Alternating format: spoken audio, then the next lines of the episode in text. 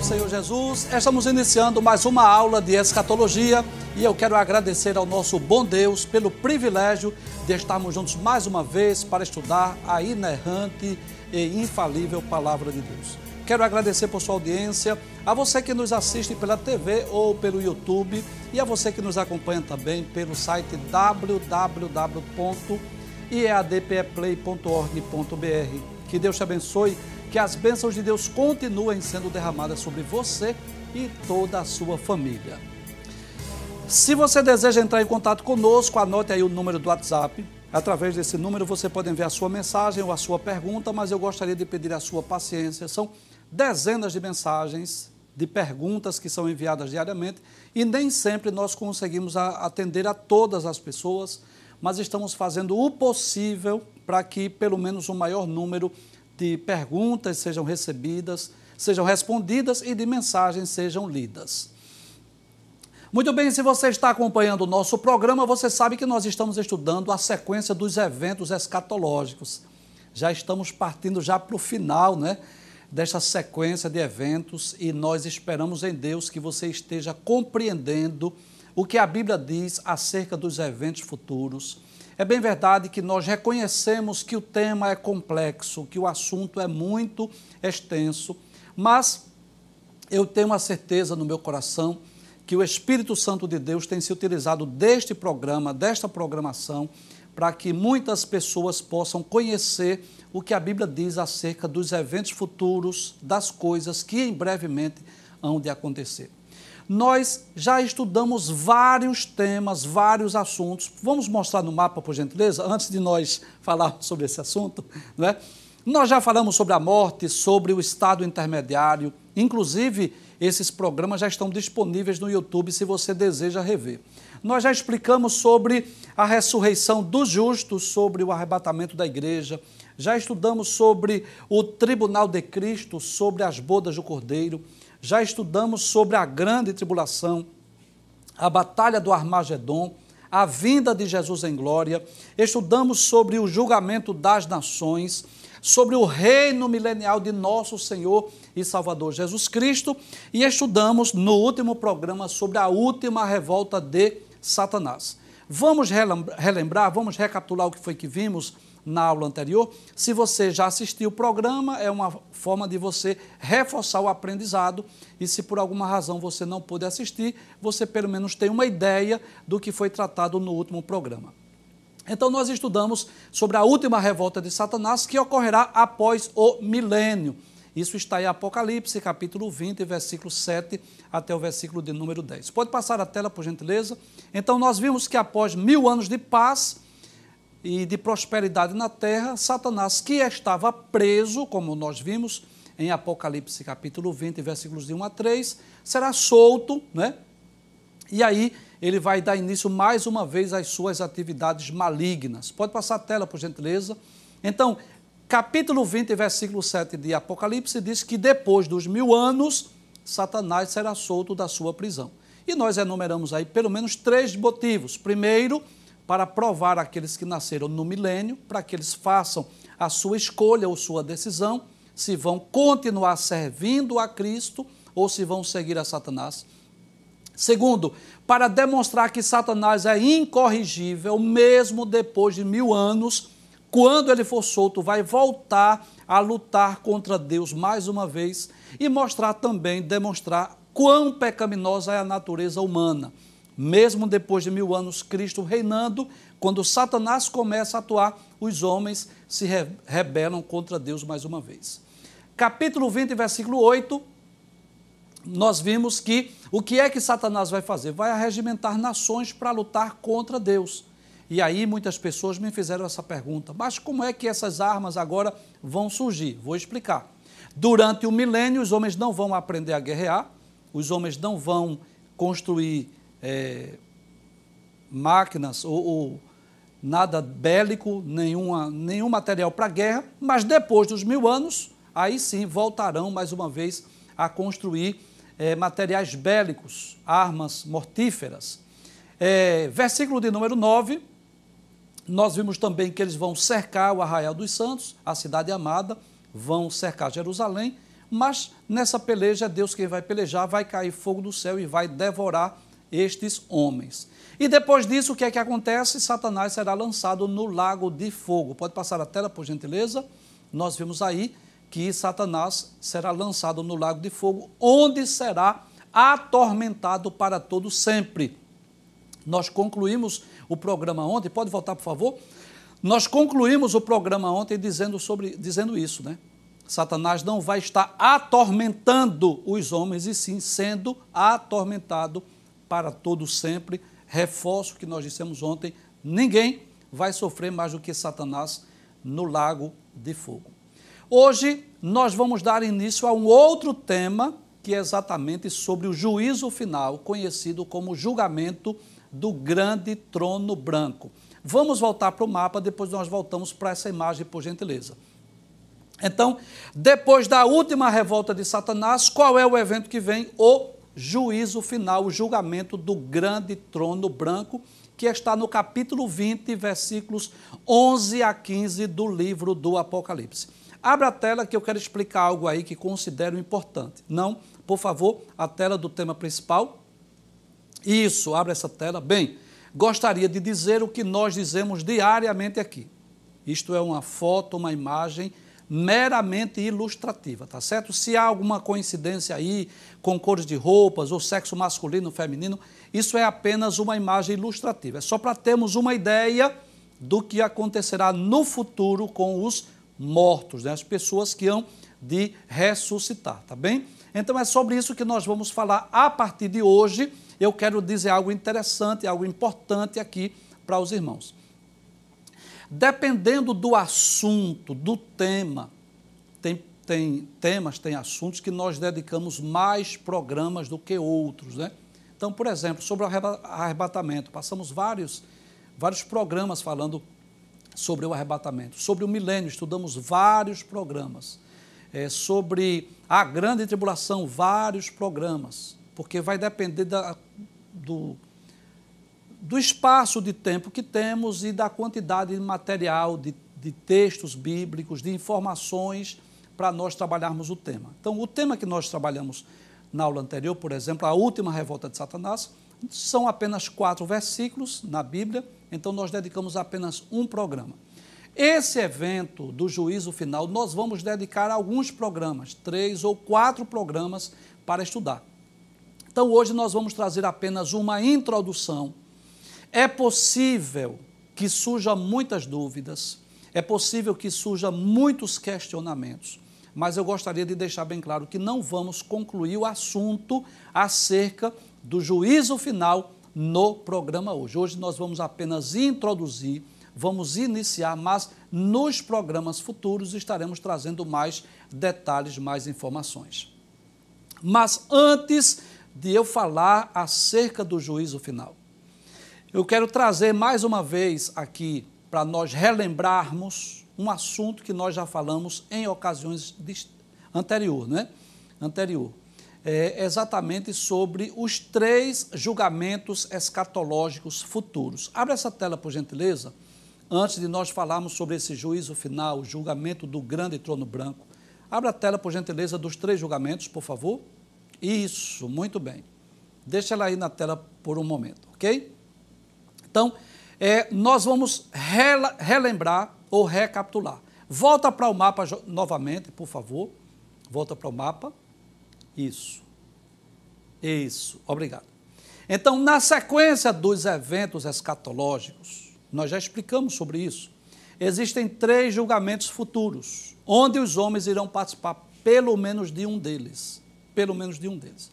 Então, o primeiro é o tribunal de Cristo, que ocorrerá após o arrebatamento, e esse julgamento aqui, ele é para entrega de galardões. Quem é que vai participar desse julgamento? Os salvos, os justos. Tanto aqueles que morreram e ressuscitaram, quanto aqueles que forem arrebatados. O outro julgamento escatológico futuro é o julgamento das nações que ocorrerá exatamente por ocasião da vinda de Jesus em glória. Qual é o objetivo desse julgamento? decidir quem é que vai entrar no reino milenial. Nesse julgamento aqui, quem é que vai participar, quem é que será julgado? As nações que estiverem vivas depois da grande tribulação. Então, esse julgamento aqui não é para salvação ou condenação necessariamente, mas para decidir quem é que vai entrar no milênio. É aquele julgamento onde os anjos de Deus vão separar os bodes, as ovelhas e os irmãos. Nós já explicamos isso. E o terceiro e último julgamento é o julgamento do juízo final. Você deve lembrar que quando nós explicamos sobre a ressurreição dos justos, nós explicamos que nós iríamos falar apenas da ressurreição dos justos e a ressurreição dos ímpios ou dos pecadores nós iríamos falar posteriormente.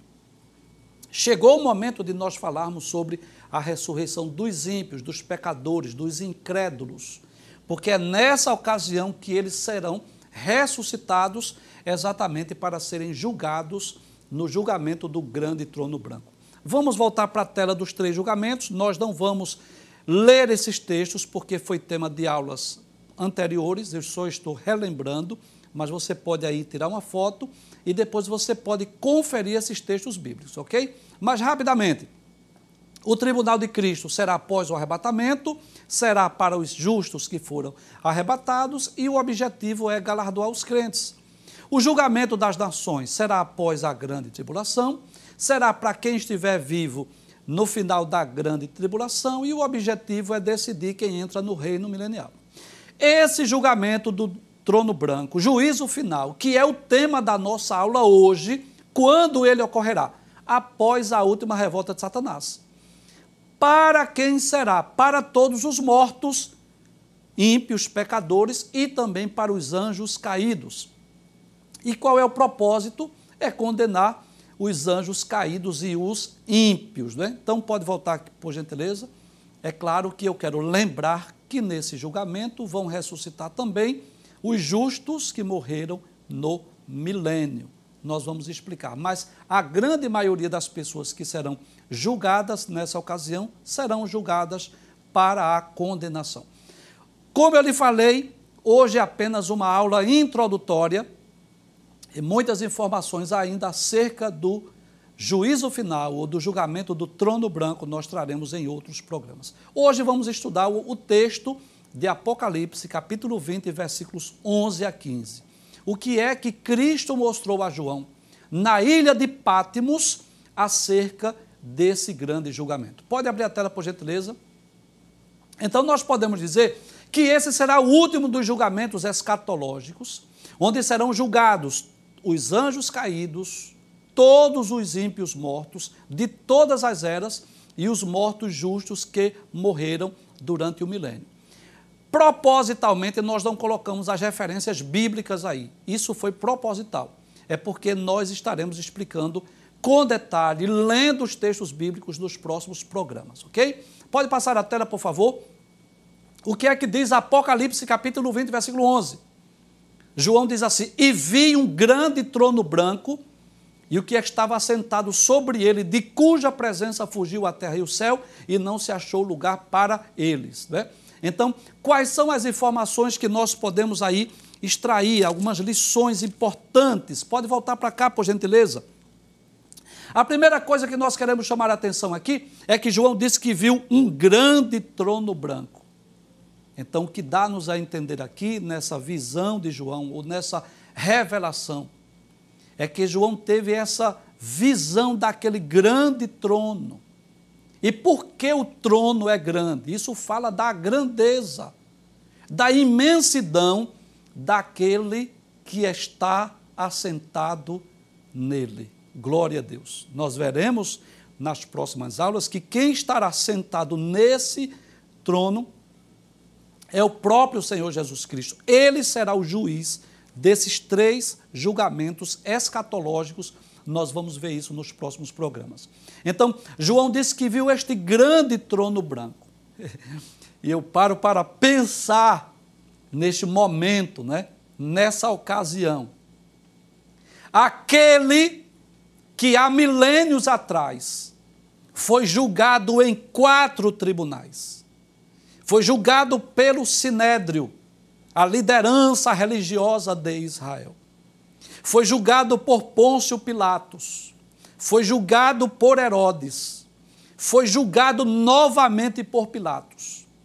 E em cada um desses julgamentos foi cuspido, foi esbofeteado, cravaram uma coroa de espinhos da sua cabeça, cobriram seu rosto, bateram, esbofetearam seu rosto e diziam assim: profetiza-nos quem é que te bateu. E é esse, esse mesmo Jesus, glória a Deus, que estará agora sentado no trono para julgar aqueles que o condenaram. Glória a Deus. Então, quando João diz que viu um grande trono, é porque fala da grandeza, da imensidão daquele que está sentado. Mas não só isso. João disse que o trono era branco. O, era além de ser grande, ele era branco. E por que branco? Isso fala de pureza, fala de justiça, fala de santidade. Aquele que estará sentado no trono é o justo juiz, aquele que não comete injustiça aquele que não erra e não falha nos seus julgamentos. Aquele que é puro, santo, inocente, imaculado, separado dos pecadores, como diz a palavra de Deus. E é ele que estará sentado no trono naquela ocasião.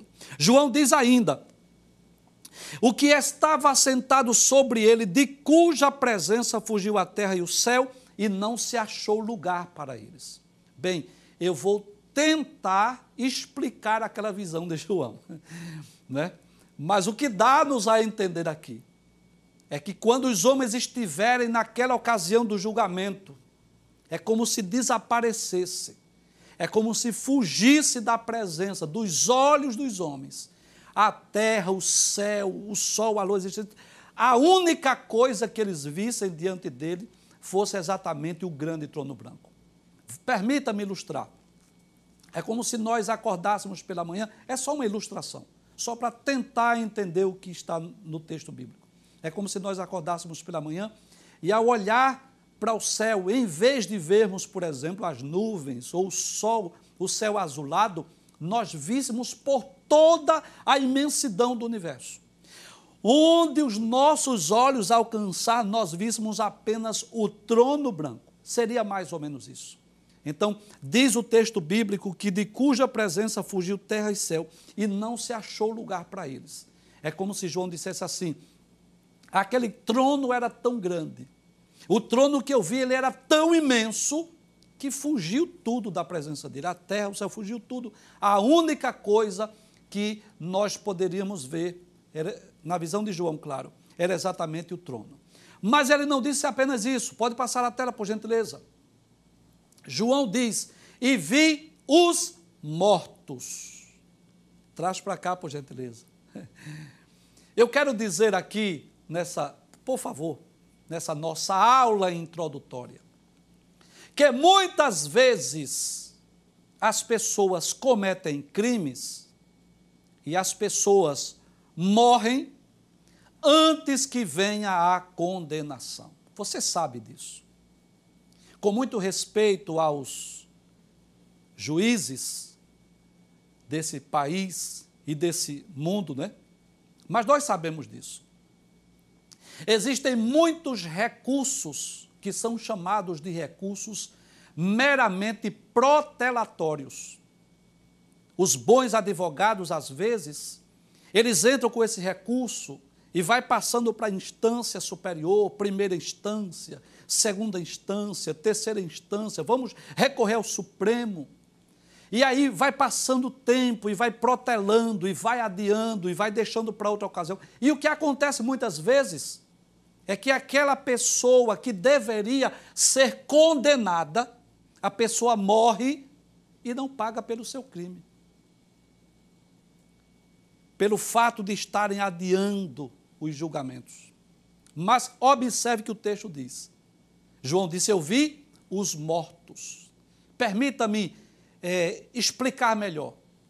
É como se João dissesse assim: Eu vi as almas dos mortos.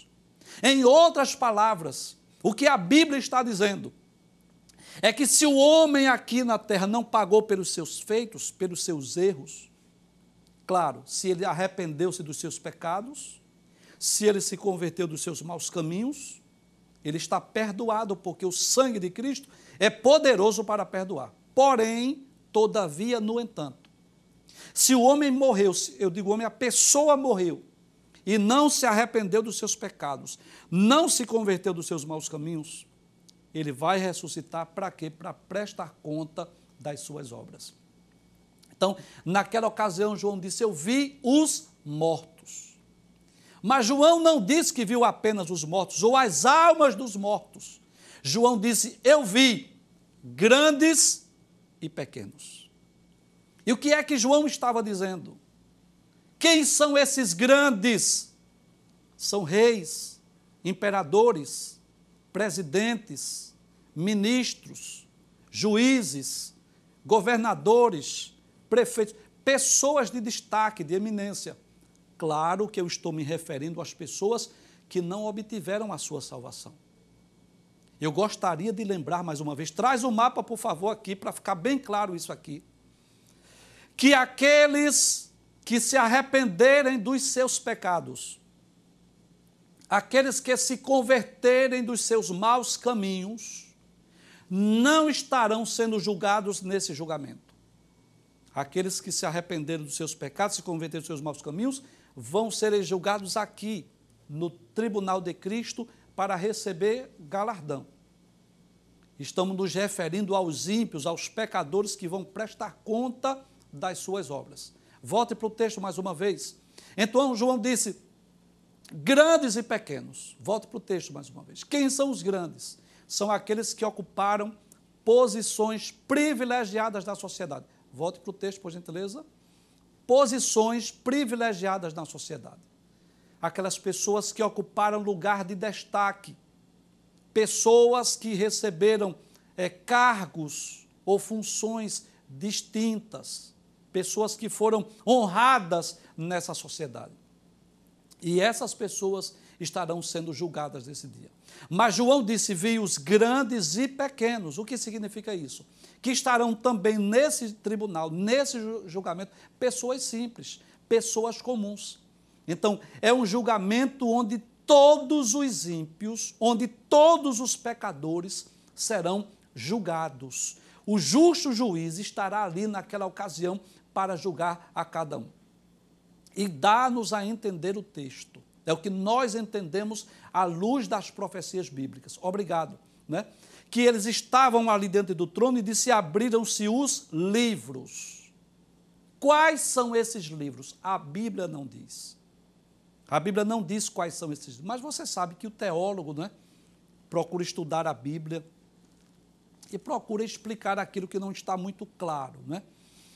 Então, se você ler, por exemplo, o livro Apocalipse, versículo por versículo, do pastor Severino Pedro da Silva, ou se você ler o calendário da profecia do pastor Antônio Gilberto, você vai perceber que esses teólogos, dentre outros, pelo menos esses dois eu lembro agora, eles enumeram pelo menos sete livros que serão abertos nessa ocasião. Bem, a princípio, eu gostaria de entender que esses livros são simbólicos João talvez tenha até visto livros, mas que Deus não precisa de livros. Deus não precisa de provas documentais. Cristo não vai precisar, por exemplo, de testemunhas oculares. Cristo não vai precisar, por exemplo, de ler processos de ninguém, porque Ele é onisciente. Ele conhece tudo, Ele conhece todas as pessoas.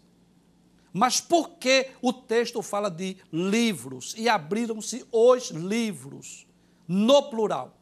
Dá-nos a entender que cada pessoa julgada nesse julgamento será julgada pelas informações que tiveram, pelas maneiras, pelas formas pelas quais Deus se revelou. Vou dar um exemplo, eu vou dar um exemplo de dois cidadãos diferentes, de duas pessoas diferentes. Um que viveu lá na selva amazônica, por exemplo, que não teve acesso à informação, que viveu uma vida mais ligada à natureza, por exemplo, que talvez nunca tenha chegado um missionário naquela tribo, que talvez ele nunca ouviu falar de Cristo. Quem sabe ninguém nunca leu um versículo da Bíblia para ele. Este será julgado de uma forma, pela lei talvez da consciência, pela forma que Deus revelou-se a ele através da consciência, conforme Romanos capítulo 2, versículo 14 a 16. Ele possivelmente será julgado pela pela, pelo livro da, da criação, porque a criação de Deus já é uma revelação, já é uma forma de Deus revelar-se. Diferente daquele outro cidadão que teve acesso à informação, que teve acesso à Bíblia, que alguém pregou o Evangelho para ele, que alguém falou de Cristo, que alguém um dia cantou um hino, ele ouviu alguém cantando um hino, ou assistiu um programa evangélico. São duas situações distintas. E Deus, como justo juiz, há de julgar os homens de acordo com as informações que eles obtiveram. Então, os pastores Antônio Gilberto Severino Pedro da Silva vão falar o nome de sete livros, eu não vou lembrar todos, mas vou dizer alguns. O livro da criação, o livro da consciência, o livro da lei, o livro das obras, o livro do evangelho, ou seja, de acordo com a informação que cada um teve acerca de Deus ou das suas revelações. Uma certeza eu tenho: todos os homens serão julgados antes de serem condenados, para que ninguém se atreva a chegar lá, por exemplo, no lago de fogo, dizendo ser inocente. Ou alguém chegar lá no, no, lago de fogo e dizer assim, eu estou aqui, mas não deveria estar. Houve um equívoco por parte do juiz. Isso não haverá. Deus trará à lembrança todas as informações que o homem teve acerca de Deus. Todas as ocasiões em que Deus revelou-se àquela pessoa, ou àquela nação, ou àquela civilização. Deus vai trazer à tona todas as informações que Deus trouxe para ele, quem sabe através da sua consciência. Enfim, a Bíblia diz que os homens são, diante de Deus, inexcusáveis. Não é? a, a, a própria criação de Deus é uma forma de revelar, de dizer que Deus existe. Eu vou concluir nesse, nesse ponto aqui. Né? Mas digamos, por exemplo, que alguém que viveu lá numa selva amazônica, numa tribo indígena, que quem sabe nunca ouviu falar de Deus, nunca, ninguém nunca leu a Bíblia para ele, ninguém nunca pregou o Evangelho. Mas ele pôde ver o sol durante o dia, a lua durante a noite. E de alguma forma Deus disse para ele: Olha, alguém criou isso aqui. Isso aqui não é obra do acaso.